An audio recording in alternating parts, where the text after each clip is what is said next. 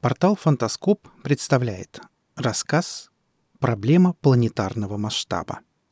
Авторы Татьяна Миносян, Григорий Неделько. Читает Олег Шубин. Окружающий пейзаж был по-своему красив. Особой, необычной, неземной красотой. Небо над горизонтом окрасилось в ярко-малиновый цвет, горы, окружающие базу, стали темно-бордовыми, а дорога, по которой ехал Арнольд, мягкого розового оттенка. Даже тени, которые отбрасывали пики и вышки с метеорологическими приборами, имели темно-розовый цвет, и только густой черный дым, поднимающийся над одной из вершин, резко контрастировал с общей гаммой. Арнольда, впрочем, местные красоты не волновали.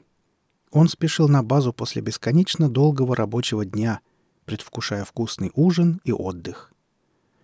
По неровной дороге, на которой то тут, то там встречались глубокие ямы и плохо заметные в тусклом розовом свете холмы, ехать слишком быстро было нельзя.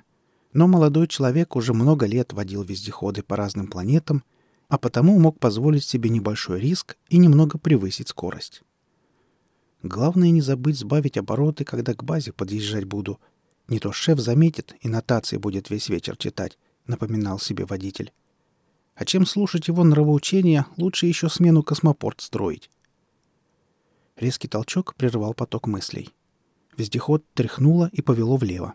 Арнольд машинально повернул руль, выравнивая машину, и почти сразу понял, что дело было не в яме или кочке, которую он случайно не заметил.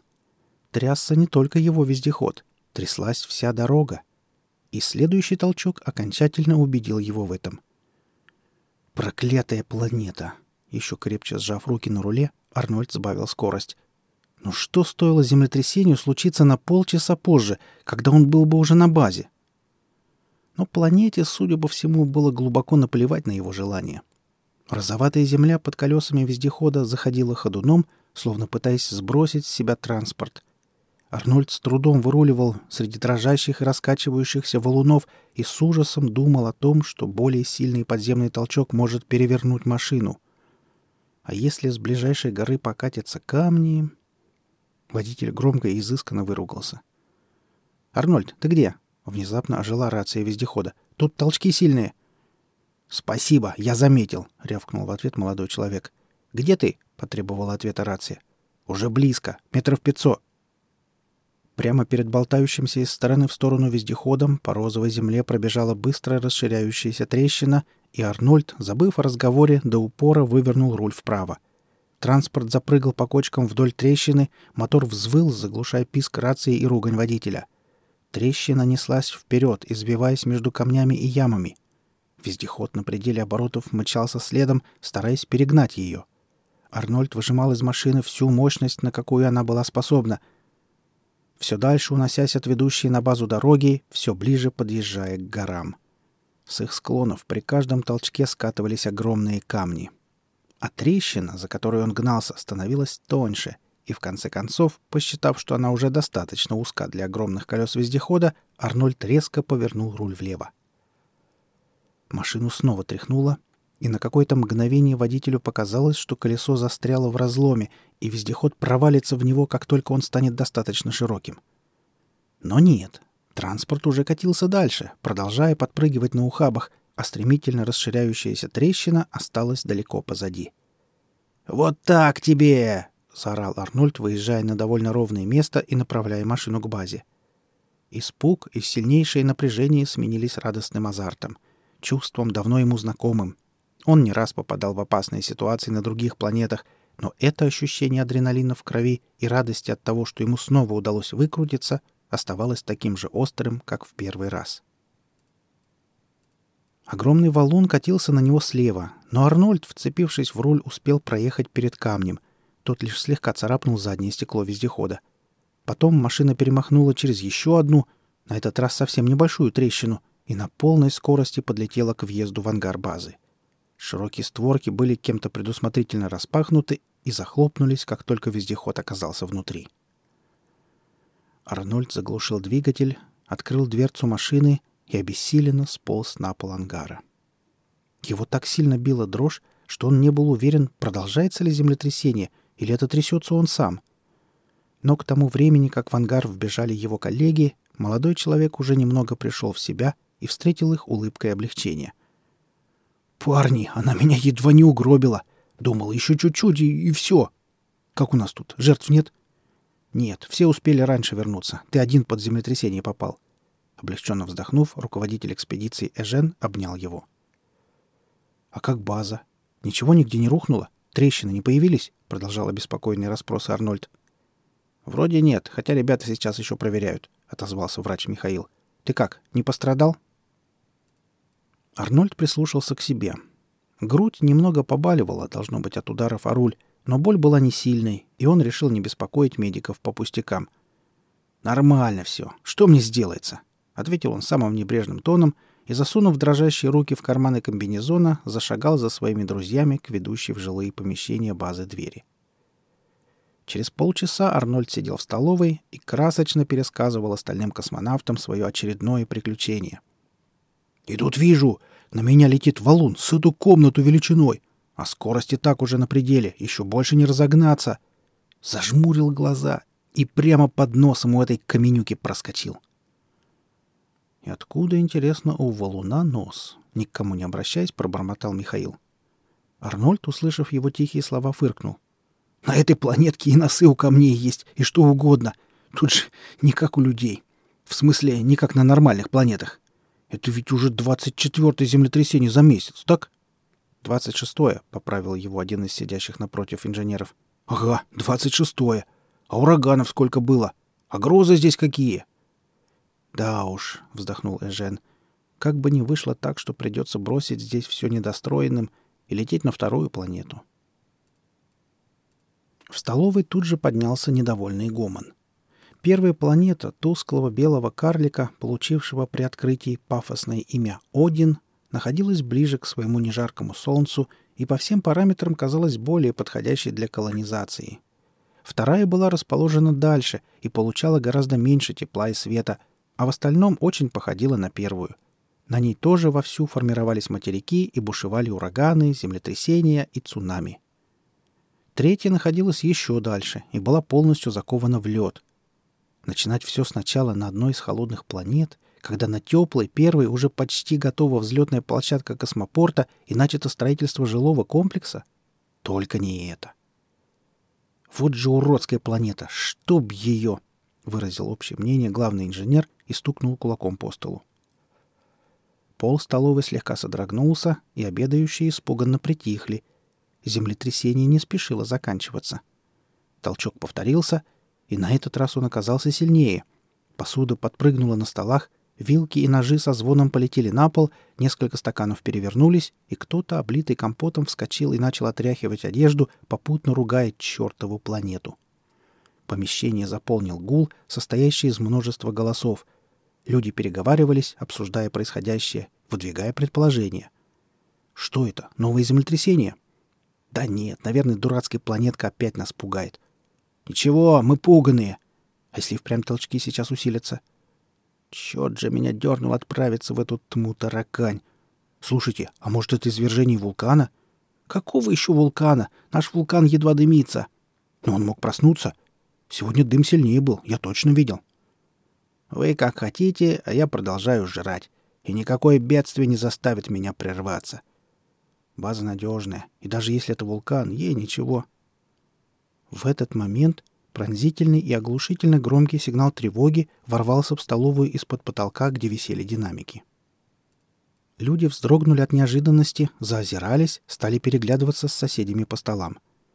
Тот колонист, который предположил, что во всем виноват вулкан, бросился к окну, следом за ним побежали другие. И еще до того, как усиленный громовой связью голос объявил «Тревога! извержение вулкана! Срочная эвакуация!» Со стороны окна раздался возглас. «Вот эта картина! Вы только посмотрите!» А посмотреть действительно было на что. Черно-серые клубы дыма гигантскими грибами вырастали над жерлом вулкана. Ослепительно-алая лава, толчками выплескиваясь из кратера, текла вниз. Постройки и ограда базы дрожали, словно в эпилептическом припадке — и на все вокруг оседали килограммы сажи. Мир из красно-малинового мгновенно сделался розовато-серым, грязным. Такую картину рисовал для колонистов вулкан, бездействующий уже долгое время. Только сейчас он, похоже, намеревался сравнять базу с Землей, и человеческие жизни были для него не более ценны, чем мертвые камни и песок планеты, которую он яростно заливал своей кипящей лавой. Космонавты быстро, но организованно потянулись к выходу. Все уже привыкли к чрезвычайным ситуациям на этой непредсказуемой планете и научились вести себя спокойно в форс-мажорных обстоятельствах. «Ну и условия здесь», — говорили они на ходу, — «просто дьявольские. Надо было все-таки начинать со второй планеты. И барахтались бы там сейчас в снегу. А по мне так не стоило вообще лететь в эту систему. Сколько времени потратили, и все ради того, чтобы понять, обе планеты для заселения непригодны». Последняя фраза принадлежала Михаилу, и обращался он к Арнольду. Тот в ответ лишь пожал плечами. Когда затряслись стены с потолком и вздыбился пол, Арнольд находился уже у самого выхода. Удивляясь собственному хладнокровию, он пропустил вперед толстяка-вулканолога, расталкивавшего остальных исследователей и, видимо, полагавшего, что ему одному надо как можно быстрее покинуть здание. Однако, каким бы спокойным ни выглядел Арнольд, Полностью справиться с чувством опасности ему не удалось. Разгоряченная кровь пульсировала во всем теле, а странная смесь радости и страха гнала его по коридорам базы и дальше, на улицу, по бетонной дорожке к дверям готовящейся взлететь спасательной шлюпки. Сколько раз ему уже приходилось рисковать жизнью, хотя стоило признать, что еще никогда он не был так близок к гибели. Арнольд понял это только сейчас, когда смотрел на закрывающуюся дверь люка и постепенно уменьшающийся ландшафт за бортом. Шлюпка взлетала. Внизу оставалась база, на возведение которой были потрачены немалые средства и которая в этот миг разваливалась на части от идущих из-под земли ударов. Севший в шлюпку последним Эжен, не говоря ни слова, наблюдал в окно за тем, как обрушивается здание. На его постройку ушли самые прочные материалы, но даже они не смогли сдержать натиск столь разрушительного землетрясения. Некоторые сектора базы уже сложились, словно части игрушечного домика под лапой огромного чудовища. Арнольд смотрел на происходящее с чувством неосознаваемого до конца ужаса, а мысли в его голове сменяли одна другую. Хорошо, что я успел выбраться. Но не остался ли там кто-нибудь еще? После землетрясения наверняка организуют спасательную экспедицию. И все-таки мне повезло. Второй раз за сегодняшний день. Я успел выбраться. Но не ждет ли такая же судьба вторую базу? Она, правда, дальше от вулкана, и все же... Кто знает, какой фокус и где выкинет планета в следующий раз. Арнольд не заметил, как стал рассуждать вслух, и понял это только когда Эжен ответил ему. «Да уж, непростое местечко мы выбрали для освоения». Арнольд смотрел в окно, на яркие краски, спрятавшиеся за темно-пепельной занавесью, на Красную реку, текущую среди розовых скал, на беснующийся вулкан на горизонте. «А ведь красиво!» — вырвалось у него. Жен ничего не ответил. Как и его сосед, он рассматривал представшую их взором величественную и страшную картину. На секунду Арнольду показалось, что толчки немного стихли, и вулкан уже не брызжет лавой, как безумный старик слюной. Но, быть может, он принимал желаемое за действительное — или стихия в самом деле подуспокоилась? «И не говори! Красота!» — вдруг саркастически отозвался Эжен. «Эта красота нас чуть не угробила, чтоб ей пусто было. Миллионы, выделенные на строительство, коту под хвост. И неизвестно, сколько наших ранено или погибло. Проклятущий космический шарик. Начальник экспедиции плохо умел ругаться, но когда делал это, придумывал очень интересные и даже странные метафоры — в которые вкладывал все кипевшие внутри него эмоции. Произносил он эти фразы с особым чувством, как титулованный театральный актер. Вулкан исторг из себя новую порцию лавы, которая окружила остатки разрушенной базы со всех сторон. Новый подземный толчок, гораздо сильнее предыдущих, обрушил последнюю из стоявших стен. Арнольд отвернулся от окна и пустым взором уставился на свои ботинки. Природа продолжала бесноваться, а маленькая шлюпка летела прочь от эпицентра бедствий, туда, где людям не будут угрожать ни извержения, ни землетрясения. Возможно. Вторую базу построили позже, чем первую. Ее конструкция была более надежной. Рядом с ней не располагались вулканы, ни потухшие, ни активные. А главное, в ней имелись так называемые «места для гостей». На тот случай, если базе придется разместить в себе больше людей, чем планировалось, были построены дополнительные жилые сектора, и, как выяснилось теперь, это оказалось очень хорошей идеей. В одном из таких секторов и расположился Арнольд. После приземления шлюпки он почти ничем не занимался, до позднего вечера, когда уже пора было ложиться спать. Естественно, за такой короткий промежуток времени начальство не успело распределить задания между прибывшими с базы номер один. Это отложили на утро. Кошмары, которых стоило ожидать после всего пережитого, Арнольду не снились. Зато вместо них он всю ночь перебирал во сне вещи, оставленные на покинутой базе. И тот факт, что вещи эти уже не вернуть, очень его печалил. Проснулся Арнольд в странном расположении духа. То ли давали о себе знать отголоски испытанных волнений, то ли он банально не выспался, хотя и чувствовал себя вполне бодрым. За завтраком столовая была переполнена. Обитатели второй базы пытались расспросить новых жильцов об извержении вулкана и эвакуации, но те в ответ только недовольно хмурились. Никакого желания делиться пережитым ни у кого не было. Арнольд, получив свою порцию сублимированной каши, выбрал место на самом краю длинного стола и, стараясь не встречаться с коллегами взглядом, начал есть. Чуть теплые солнечные лучи прорвались из-за туч и упали на стол и на тарелку, из которой он ел, скользнули по его рукам. Молодой человек покосился на окно. Белое неяркое солнце, выглянувшее в просвет между пушистыми облаками, выглядело совсем безобидным. Вершины темно-розовых скал тоже — Планета казалась тихой и мирной, словно и не ходила ходуном накануне, словно не было взбесившегося вулкана и залившей первую базу лавы. «Ее надо назвать истеричка», — послышался чей-то громкий голос с другого конца стола. «Как думаете, министерство такое имя утвердит?» Большинство соседей Арнольда по столу захохотали, хотя у некоторых смех звучал невесело. Если все члены экспедиции объявят, что не возражают против такого названия, то на земле его будут обязаны утвердить», — сказал Эжен. «Я, если что, согласен». Его слова были встречены новым взрывом хохота. Арнольд со вздохом съел еще несколько ложек безвкусной каши и поднялся из-за стола. По крайней мере, эта планетка, кажется, примирила нас всех в споре о ее имени. Невесело усмехнулся он про себя. — Традиция предписывала, чтобы название новым планетам давал начальник открывшей их экспедиции, но при этом его подчиненные не должны были резко возражать против предложенного варианта. Однако в этот раз ни одно из придуманных руководителем имен не устроило всех. В результате вопрос с названием планеты отложили на неопределенное время, но планета своими постоянными стихийными бедствиями, кажется, помогла исследователям определиться – После завтрака сотрудников погибшей базы долго распределяли по новым рабочим местам, и планета, из-за которой им пришлось скучать в очереди и обсуждать не понравившиеся новые задания, опять удостоилась разных нелестных эпитетов.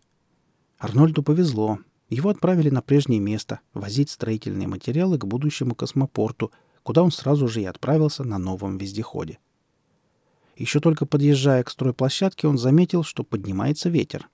Над землей закружились сначала розоватая пыль, а потом и мелкий песок. Пришлось, кроме кислородной маски, надеть защитные очки. Поездкам и загрузке в кузов вездехода каменных плит и металлических балок это не мешало, но раздражал горячий ветер с песком ужасно. И коллеги Арнольда ворчали и жаловались на свою тяжелую жизнь весь день. А к вечеру ветер нагнал тучи, на площадку обрушилась сплошная стена ливня, и в небе загрохотал гром и засверкали молнии — Радовало лишь то, что почти все запланированные на этот день работы к тому времени были уже выполнены. Уезжая со стройплощадки, Арнольд не удержался от того, чтобы не посмотреть на экран заднего вида. Ослепительные молнии вспыхивали над гладкой посадочной площадкой и остовами будущих зданий, освещая их ярким золотисто-белым светом. «Красиво, черт побери!» — проворчал молодой человек после очередной вспышки. «Да чего же красиво!» Ну, еще бы разочек. И словно в ответ на его просьбу в небесах снова полыхнула огромная светящаяся трещина, на мгновение залившая все вокруг таким ярким светом, что Арнольд даже зажмурился. Это показалось ему немного странным, хотя то, что молния сверкнула именно в тот момент, когда он попросил об этом, наверняка было всего лишь совпадением. Или нет? Мысль, родившаяся у Арнольда, была абсурдной, и вначале он лишь посмеялся над своим предположением, но затем внутренний голос принялся убеждать его. А вдруг это правда? В конце концов, что мы знаем об этой планете? Вездеход, меся грязь своими большими тяжелыми колесами, медленно двигался в сторону базы. Ехать становилось все тяжелее.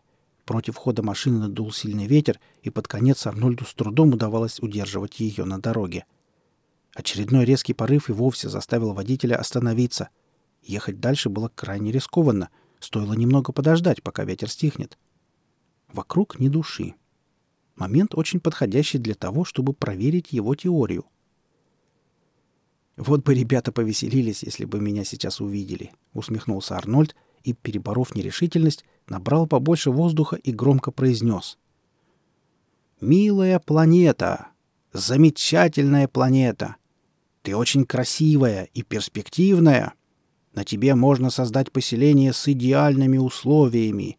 Да-да, только тут можно возвести его, и нигде больше. А еще ты удивительно искренняя и неповторимая. Арнольд подождал немного и повел вездеход дальше. Вдруг он почувствовал, что ехать стало намного легче. Ветер стихал, молнии на небе вспыхивали реже, ливень измельчал и превратился в слабый дождь. Небо словно бы прояснилось, хотя это, возможно, только показалось молодому человеку в темноте. Впереди выросли строения базы. Подъехав ближе, Арнольд увидел толпу своих коллег. Кто-то из исследователей стоял, запрокинув голову к небу, кто-то увлеченно переговаривался, а кто-то расхаживал туда-сюда. Можно было побиться об заклад, что члены экспедиции обескуражены такими необычными погодными изменениями. Неужели он все-таки оказался прав? Арнольд собрался с духом и четко сказал вслух. «Что за идиотизм, планета? Да ты и вправду истеричка. Ведешь себя как хочешь, о последствиях не думаешь, просто потому что думать ты не умеешь. Глупая планетка. Никто не захочет на тебе жить». Не успел он договорить, как порыв шквального ветра опять ударил против хода машины, и Арнольду пришлось приложить все свое умение, чтобы удержаться на дороге. Люди, стоявшие возле входа в базу, игрушками, сметенными гигантской рукой, все как один попадали на землю. Некоторым удалось быстро подняться, и они, борясь с яростью планеты, двинулись ко входу на базу, чтобы укрыться в ее искусственном чреве. Другие пытались встать, но сошедший с ума ветер не давал им этого сделать. По громкой связи передавали шквальные предупреждения. Выкрикивая самые красивые и нежные эпитеты в адрес планеты, Арнольд с трудом припарковал вездеход и вылез из него. Но, похоже, теперь космический шар был в том настроении, из которого его не могла вывести никакая похвала, тем более исходящая от человека, только что поносившего его, на чем свет стоит. Если какие-то изменения к лучшему и произошли, то самые мизерные, настолько незначительные, что исследователь их не заметил. Прорвавшись сквозь непогоду, Арнольд зашел внутрь здания, прислонился к стене и дрожащей рукой стянул кислородную маску. Так вот в чем дело. Невероятно. Мысли носились в голове как бешеные. Хотя, почему? Что нам известно о планетах? Немногим больше или меньше, чем о самих себе. А о себе мы знаем крайне мало. Надо немедленно рассказать о моем открытии коллегам. Он решил сделать это во что бы то ни стало — Пусть даже ученые умы экспедиции, привыкшие доверять логике и не принимавшие абсурда, просто-напросто поднимут его на смех. Слушали коллеги Арнольда внимательно и даже почти не перебивали, но когда он закончил свою речь, в глазах большинства исследователей читалось только недоверие. Молодой инженер обвел аудиторию глазами и, уже не очень веря в успех, развел руками. «Я вам рассказал только факты. Все было именно так. Выводы делайте сами». Начальник экспедиции смотрел на Арнольда, не мигая. На его нахмуренном лице тоже читался скептицизм, но молодому человеку показалось, что к нему примешивалась и небольшая доля заинтересованности. Это придало инженеру уверенности, и он еще раз уже более смело оглядел остальных своих слушателей. «Значит, гроза стихла после того, как ты похвалил планету?» А когда ты ее истеричкой обозвал, возобновилась? Медленно переспросил один из сидящих в первом ряду планетологов. Да, именно так все и было, ответил Арнольд.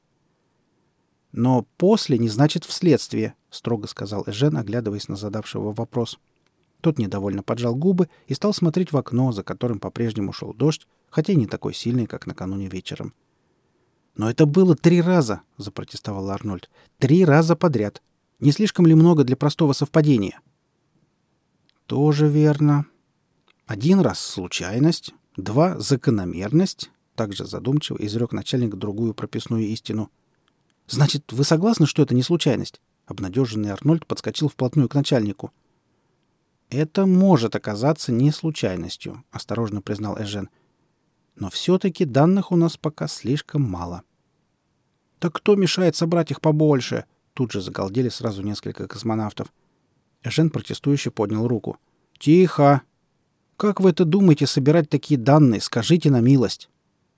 Его подчиненные переглянулись и притихли, и даже Арнольд принялся с досадой кусать губы.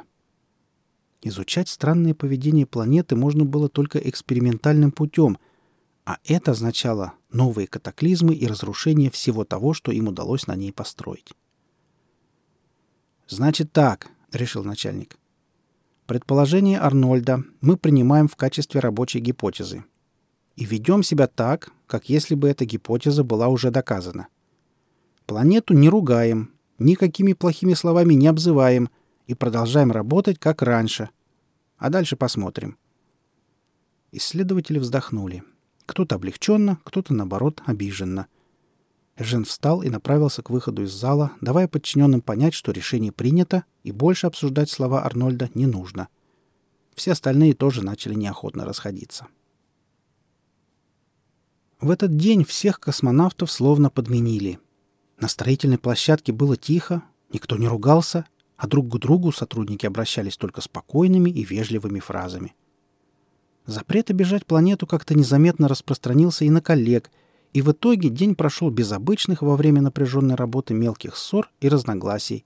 А планета, словно радуясь всеобщему миролюбию, подарила землянам прекрасный, солнечный, но не слишком жаркий день, почти без ветра и без малейшего намека на какие-то катаклизмы. «Моя теория подтверждается», — улыбался Арнольд, когда они вместе с еще одним инженером возвращались на базу. Прямо перед ними спускалось за горизонт яркое алое солнце, и его лучи окрашивали все вокруг в самые чистые оттенки розового и малинового. «Пока да», — кивнул его коллега. «Но вообще я все-таки считаю, что ее следует проверить более тщательно. Наши планетологи ведь исследуют здесь горные породы и воздух и все остальное, но когда ты обнаружил здесь новое природное явление, они перепугались и не стали его изучать. «Слишком рискованно», — вздохнул Арнольд, объезжая небольшую трещину на пути вездехода. «Начнешь проверять, а планетка затрясется и сбросит на нашу базу вон ту скалу». Он кивнул на возвышающиеся чуть в стороне от дороги горы, окрашенные солнцем все в тот же розовый цвет. «Можно отъехать подальше от базы. Можно вообще улететь на другое полушарие», — не отступал его собеседник. — а если она так разозлится, что землетрясения пройдут по всем материкам разом? Охладил его пыл Арнольд. Несмотря на это, ему самому больше всего хотелось провести еще хотя бы один эксперимент с реакцией планеты на ругань. Остаток дороги они с коллегой ехали молча. Чтоб этого Арнольда перевернуло вместе с его теорией. В чем дело, ребята? Приглушенные кислородными масками голоса звучали угрожающе. — Арнольд вылез из машины и обратил непонимающий взгляд на столпившихся возле вездехода исследователей. Они выглядели очень потрепанными, а их грозные лица ясно свидетельствовали о том, что у них к нему весьма серьезный разговор. Серьезный и неприятный. Для него. «Ребята, что случилось?» — повторил Арнольд, когда они зашли в здание базы и избавились от масок. «Что я успел натворить, пока меня не было?» — попытался пошутить он, но шутку никто не оценил. Наконец вперед вышел Эжен, комбинезон которого был порван в нескольких местах. Арнольд удивленно вздернул брови. Эжен покачал головой. «Неверна твоя теория». «И это все?» — вскричал один из собравшихся и двинулся было к Арнольду, но Эжен взмахнул рукой, и Буяну прекратили путь. «Нас из-за него чуть не угробило!» — кричал из-за кордона исследователь. «И вы спустите все на тормозах?» «Сегодня мы были вон за теми скалами», — сказал Жен Арнольду, кивая на далекие розовые вершины. «Скафандры надевать не стали, оделись как обычно. Решили, что раз твоя теория верна, ведь было так похоже на это, можно позволить себе идти налегке. Взяли побольше оборудования, чтобы наверстать упущенные в исследованиях, и только установили приборы, как начался этот чертов ураган!» — выкрикнул все тот же неунимавшийся планетолог. «Ураган?» — удивился Арнольд. Весь день он трудился на стройке, и погода стояла замечательная. По крайней мере, в том месте, где возводили космопорт. А что было за пределами этого сектора? «Да, ураган! Так его розеток! Нас чуть ли не с земли приподнимало. По воздуху не только песок, камни летали. Командира с ног сбило и несколько метров по земле волокло. Локальный ураган. Возможно ли это? Слушая в полуха речь возмущенного исследователя, изумился про себя Арнольд и тут же сам себе ответил. А почему нет? Планета явно любит покапризничать. И тогда в голове у мужчины начала формироваться новая догадка, которая, как ему казалось, объясняла все непонятности, все тайны и противоречия. Проблема была в том, что после неудавшегося исследования коллеги вряд ли ему поверят. Коллеги же тем временем только подтверждали его опасения. «Уникум! Эйнштейн, блин!» — неслось отовсюду. Распалившиеся ученые и инженеры, не сдерживаясь и не скупясь на слова, выражали обуревавшие их чувства. «Теорию он выдвигает! Работал бы себе и дальше тихо, никому не мешает. Так нет! Славы захотелось! Ага, ага!» Арнольд мог бы сказать им, что они ошибаются, и что нельзя было, приняв на веру недосказанное предположение, уезжать далеко от базы беззащитных костюмов. Планета ведь по-прежнему оставалась для них чужой. Но эти слова только еще больше разозлили бы исследователей. В таком состоянии они наверняка решили бы, что причина всех несчастий Арнольд пытается переложить вину на пострадавших. Вот почему вместо этого он произнес. «А что, если я все-таки был прав?» «С чего бы это ты был прав?» — продолжал оппонировать его визави. «Планета — не живое существо. Живые существа не психуют ни с того ни с сего, если, конечно, они не больные на голову. Или не истерички», — добавил кто-то. «Или не девочки», — а это уже сказал Арнольд. Все на секунду замолкли. «Ты хочешь сказать, что у нашей планеты есть пол, и она... Хм, девочка?» — выразительно проговорил Эжен. Арнольд развел руками. Тем, как она себя ведет, она очень напоминает девочку-подростка. Хотя она может быть также маленьким ребенком или достаточно взрослой женщиной. Ну, по планетарным меркам, конечно. Посудите сами, все же сходится. И эти внезапные, ничем не обоснованные вспышки недовольства и реакции на комплименты, и даже цвет ландшафта розовый. Жен задумался. Все смотрели на него, ожидая вердикта — «Неужели ты всерьез?» — начал было нападавший на Арнольда неуемный планетолог, но Эжен жестом попросил его помолчать и сказал. «Доказательств у нас опять-таки никаких. Но твоя теория казалась весьма правдоподобной, несмотря на свою неправдоподобность. До последнего момента. И сейчас тебе тоже удалось убедить меня. Попробовать». По рядам слушателей пронесся вздох изумления, за которым последовал недовольный ропот. «Мы ничего не теряем», — обернувшись к ним, объяснил Эжен. «И с этого момента мы всегда будем надевать защитную экипировку. А то, что мы отправились за скалы налегке, — моя ошибка». Недовольные ученые забубнили громче. «Михаил у нас замечательный психиатр», — продолжал Эжен, не обращая на них внимания. «Попросим его провести сеанс терапии с планетой». Конечно, он никогда не общался с галактическими телами-подростками, но, думаю, он справится, если будет обращаться к ней как к человеку. Во всяком случае, до сей поры она вела себя именно как человек. Да, как женщина. Арнольд оглядел присутствующих, чтобы понять, доверяют ли они ему, но прочел в их глазах совершенно разные эмоции. Ну что ж, он выдвинул предположение, и пути назад уже не было. Если он не прав, его, конечно, не четвертуют, но репутацию он себе подпортит однозначно. Еще бы! Взрослый человек, а забивает голову себе и, главное, другим всякими глупостями. Словно семилетний пацан. «Обращаться и дальше с планетой по-джентльменски», — приказал всем Эжен. «Не грубить, не хамить и, по мере возможности, помогать справляться с трудностями жизни». Вы знаете, что такое быть планетой? А женщиной? Космонавты испуганно поежились. Вот, и я тоже не знаю. Поэтому постарайтесь вести себя с ней как можно добрее и деликатнее. В конце концов, нам нужно завершить исследование, и если Арнольд прав, то... Ну, в общем, тогда мы, наконец, сможем это сделать. Это если меня и смущает. Недовольно пробормотал исследователь, который пытался оспорить Арнольдову идею, но его уже никто не слушал. Все разошлись по своим делам. Следующие несколько недель были странными. Арнольд мог охарактеризовать их именно так.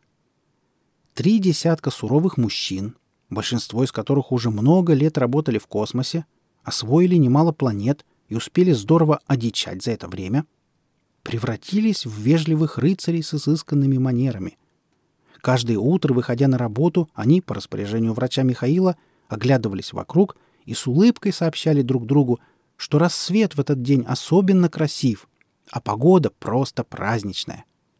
Занимаясь делами, все были на редкость предупредительными, после каждой просьбы не забывали добавлять слово «пожалуйста», а когда кто-нибудь по привычке собирался выругаться, коллеги быстро одергивали его, и забывшийся исследователь мгновенно менялся в лице и начинал улыбаться. Некоторые незаметно посмеивались над новыми куртуазными манерами своих товарищей — но через пару дней даже самым большим грубиянам начали нравиться новые правила. Все чаще космонавты делали комплименты планете не наигранно, а искренне. Все реже с их языков случайно срывались нецензурные слова. И планета как будто бы действительно слышала и понимала их разговоры. Она вела себя вполне миролюбиво. Ураганов и землетрясений больше не случалось, вулкан лишь изредка выпускал в багровое небо небольшие облачка дыма — Дождь шел только по ночам, а днем в небе сияло теплое белое солнце. Только изредка его скрывали небольшие тучки, да еще иногда налетали вдруг резкие порывы ветра, поднимающие пыль и мелкие песчинки. Исследователи, посмеиваясь, говорили, что, скорее всего, планета, как и положено молоденькой девушке, просто слегка капризничает. Эти капризы напоминали землянам, что у космического тела в любой момент может поменяться настроение — и поэтому они пользовались оказываемым благодушием и работали как можно быстрее. Вскоре достроили здание космопорта, а потом окончательно доделали площадку для взлета и посадки больших звездолетов. У ученых тоже полным ходом шли исследования минералов и воздуха планеты, и хотя каждый специалист утверждал, что успел изучить совсем немного, было ясно, что скоро они тоже закончат работу — «Даже жалко отсюда улетать будет», — сказал как-то один из строителей, когда они с Арнольдом поздним вечером возвращались на базу. «И как она тут одна без нас останется?» К тому времени уже все земляне говорили о планете как о живом существе, и это никому не казалось глупым. Арнольд молча кивнул, глядя в окно. Солнце почти полностью скрылось за горизонтом, и только его маленький алый краешек еще светился слева. Вездеход подпрыгивал на неровной дороге, в бархатно-черном небе мерцали яркие звезды. Неожиданно в окна машины словно плеснули водой из ведра. На дорогу обрушился сильнейший ливень. Арнольд вздрогнул и крепче сжал руль, но, к счастью, никаких более опасных катаклизмов за дождем не последовало. Планета не тряслась и не пыталась сдуть вездеход ураганом. Она просто поливала их водой, как будто бы плакала. Вот же черт, расстроил девушку. Виновато пробормотал себе под нос спутник Арнольда. Возле въезда на базу их, несмотря на хлещущие струи дождя, встречали несколько встревоженных человек. Был среди них и Эжен. «Ну что?» — спросил он сурово, когда Арнольд и его пассажир вылезли из вездехода. «Докладывайте, кто из вас что-то ляпнул?» «Я», — не стал отпираться строитель, — «сказал, что мне жаль будет отсюда улететь. И тут сразу дождь». «И кто тебя за язык тянул?» Сердито сверкнул глазами начальник экспедиции и махнул рукой в сторону двери. «Ладно, пошли внутрь. Будем надеяться, что к утру она успокоится». Дождь лил всю ночь. Ворочаясь на койке в тесной спальне и слушая, как справа и слева от него храпят коллеги, Арнольд пытался понять, что может чувствовать плачущая планета. Вот прилетели на нее грубые и неприятные живые существа, которые сначала злили и раздражали, но потом вдруг стали ласковыми — Вот она привыкла к тому, что они находятся здесь, и стала хорошо к ним относиться. А теперь они собираются улететь. И она снова останется совсем одна. Хотя почему одна? Мысль, пришедшая Арнольду в голову, показалась ему еще более абсурдной, чем все его предыдущие теории, связанные с капризной планетой. Но молодой человек не мог заснуть и продолжал размышлять. В этой звездной системе ведь есть еще две планеты. Только, может быть, они, в отличие от этой, не живые? Или находятся слишком далеко, а на таком расстоянии живые небесные тела не могут общаться? Теория была действительно очень смелой. Однако Арнольд понимал, что теперь его товарищи уже ничем невозможно удивить, и что они наверняка с ним согласятся. Самая дальняя от Солнца планета никаких признаков жизни не проявляла. На ней не было ни ветров, ни дождей, ни тектонических движений. А вторая планета, хотя и оказалась почти полностью закованной в серебристо-голубой лед, не выглядела совсем замерзшей. На ней были и снежные бури, и подземные толчки, а на экваторе плескались чернильные воды незамерзшего океана, в котором случались сильные шторма — вышедших из корабля Эжена, Арнольда и еще нескольких космонавтов, в первый момент едва не сбил с ног шквал ледяного ветра.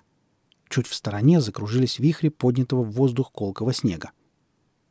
«Кажется, этой планетке мы тоже не нравимся», — проворчал один из инженеров за спиной Арнольда. «Не торопись. Может, здесь всегда ветер», — одернул его Эжен и, оглядевшись, крикнул. «Эй, планета! Привет! Встречай гостей! Кто-то по привычке хмыкнул, но остальные исследователи, уже наученные горьким опытом, промолчали и принялись прислушиваться к шуму ветра, поглядывать на горизонт. Несколько минут ничего особенного не происходило, и даже ветер немного стих. Но потом земля под ногами космонавтов вдруг ощутимо дрогнула, а снежные вихри вокруг закружились еще быстрее.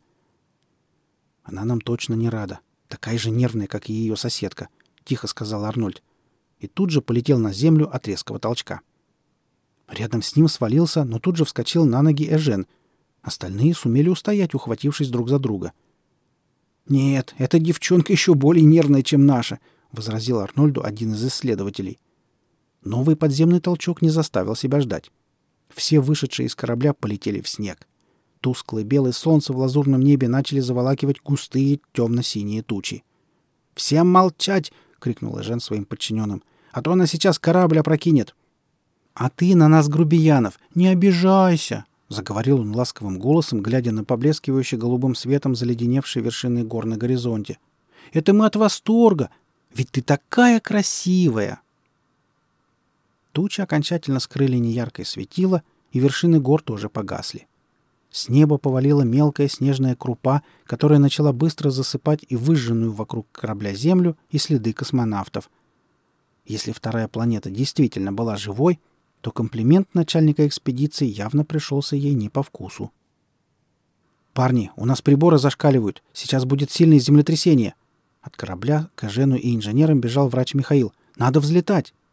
Он споткнулся во время очередного толчка и тоже повалился в снег. Начальник экспедиции знаком велел всем остальным возвращаться на корабль. Толчки и снегопад все усиливались. «Тихо!» крикнул Арнольд, задрав голову и глядя в небо, где в бешеном танце вертелись миллиарды снежинок.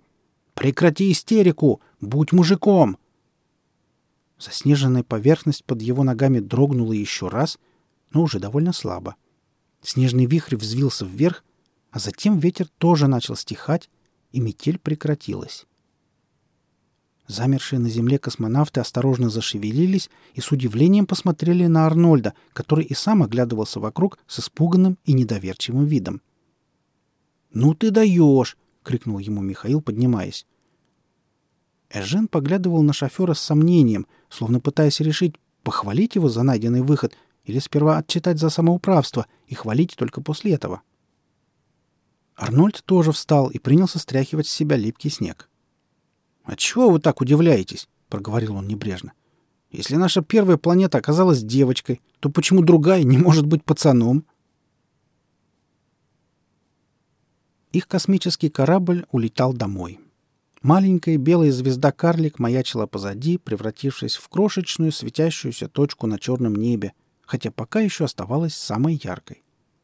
Три вращающиеся вокруг нее планеты, озаряемые ее лучами, давно не были видны, но собравшимся на смотровой палубе космонавтам казалось, что они различают возле Одина микроскопические искорки, две из которых были живыми существами. Они не одиноки. Им не будет грустно. Остановившись рядом с Арнольдом, Михаил улыбнулся. Молодой человек вспомнил, как их команда в ускоренном темпе устанавливала на обеих планетах чувствительные к подземным толчкам радиомаяки и молча кивнул. Теперь планеты могли чувствовать друг друга и общаться. «А ведь мы так и не придумали им названий», — послышался сзади голос одного из ученых. «Надо и Жену напомнить. Может, назовем их «девочка» и «мальчик»?» «Нет уж, лучше какие-нибудь человеческие имена им дадим», — возразил кто-то. «Почему это?»